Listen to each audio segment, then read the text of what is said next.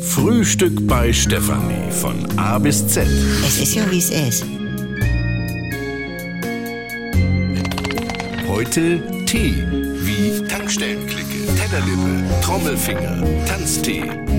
Timo, Timo, Stefanis dicker Neffe, der Sohn von Steffis Schwester. Timo zum Beispiel, der war als Baby richtig hässlich. Ja. Also so richtig.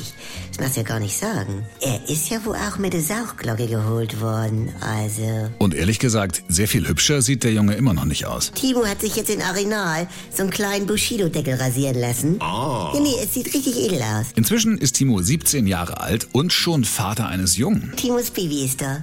Wir sind alle erschöpft, aber sehr glücklich. Das klingt ja fast so, als wärst du dabei gewesen. Ich habe das ja hinterher auf Video gesehen. Timo hat das ja mit seinem Handy gefilmt und bei YouTube hochgeladen.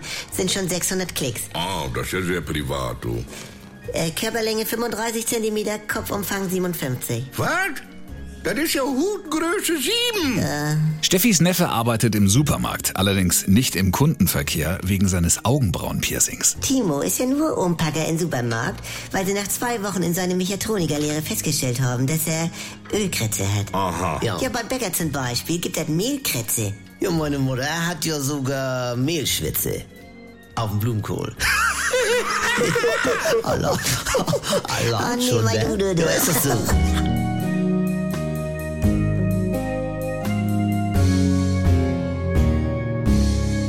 Wenn nix mehr geht. Also Sexualität ist nicht existent bei uns. Wenn Gegensätze sich doch nicht anziehen. Wir haben ja Wolke 7 und Hölle auf Erden. Und wenn aus Liebe Gleichgültigkeit wird. Hat dich da was von berührt? Nee, ehrlich gesagt nicht.